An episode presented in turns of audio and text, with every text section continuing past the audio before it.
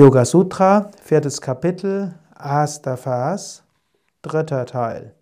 Patanjali schreibt, Siddhis, außergewöhnliche Kräfte, sind angeboren oder werden durch Kräuter, Mantras, Askeseübungen oder Samadhi erlangt.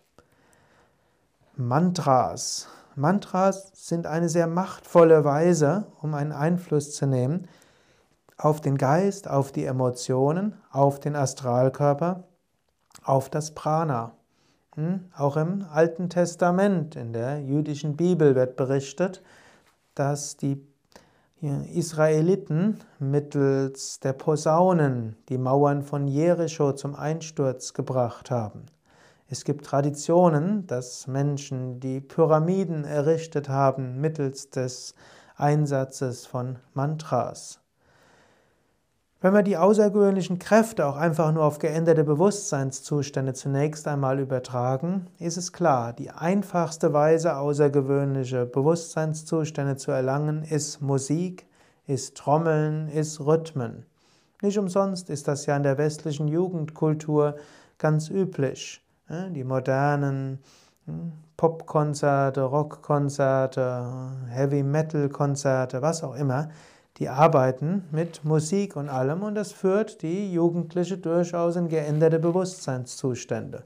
Vielleicht nicht die gleichen in die Yoga hineinführen will, aber genau danach, aber die Jugendlichen streben danach, den normalen Alltag zu vergessen, eine außergewöhnliche Erfahrung zu machen.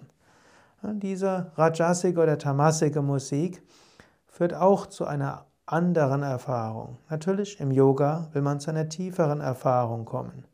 Trommeln wird in Afrika stark genutzt, wird bei den Indianern genutzt. Auch in manchen Regionen Indiens, die zum Beispiel Feuerlaufzeremonien machen, wo man über glühende Kohlen geht oder die Priester glühende Kohlen in die Hände nehmen. Oder wo Kavadi-Zeremonien sind, also wo zum Teil Menschen sich Speere durch die Haut bohren und danach kann die Speere wieder rausnehmen und die Haut sofort wieder heilt. Alles außergewöhnliche Fähigkeiten, gerade diese Kavadi-Speerzeremonie und Feuerlaufzeremonie habe ich persönlich miterlebt, direkt gesehen, bin auch über glühende Kohlen gegangen, habe gesehen, wie ein Priester glühende Kohlen in die Hand genommen hat. Da war die Hauptwirkung erst mittels Trommeln und tatsächlichen Sanskrit-Mantras. Die haben eine solche Wirkung auf das Prana, dass kein Schaden entstehen kann.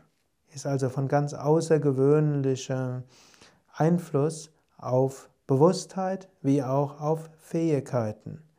Und gerade in Indien, in Malaysia und vielen auch anderen Kulturen werden bewusst Mantras, Gesänge, Trommeln eingesetzt, Bewusstsein zu erweitern und letztlich zu einer Gotteserfahrung zu kommen.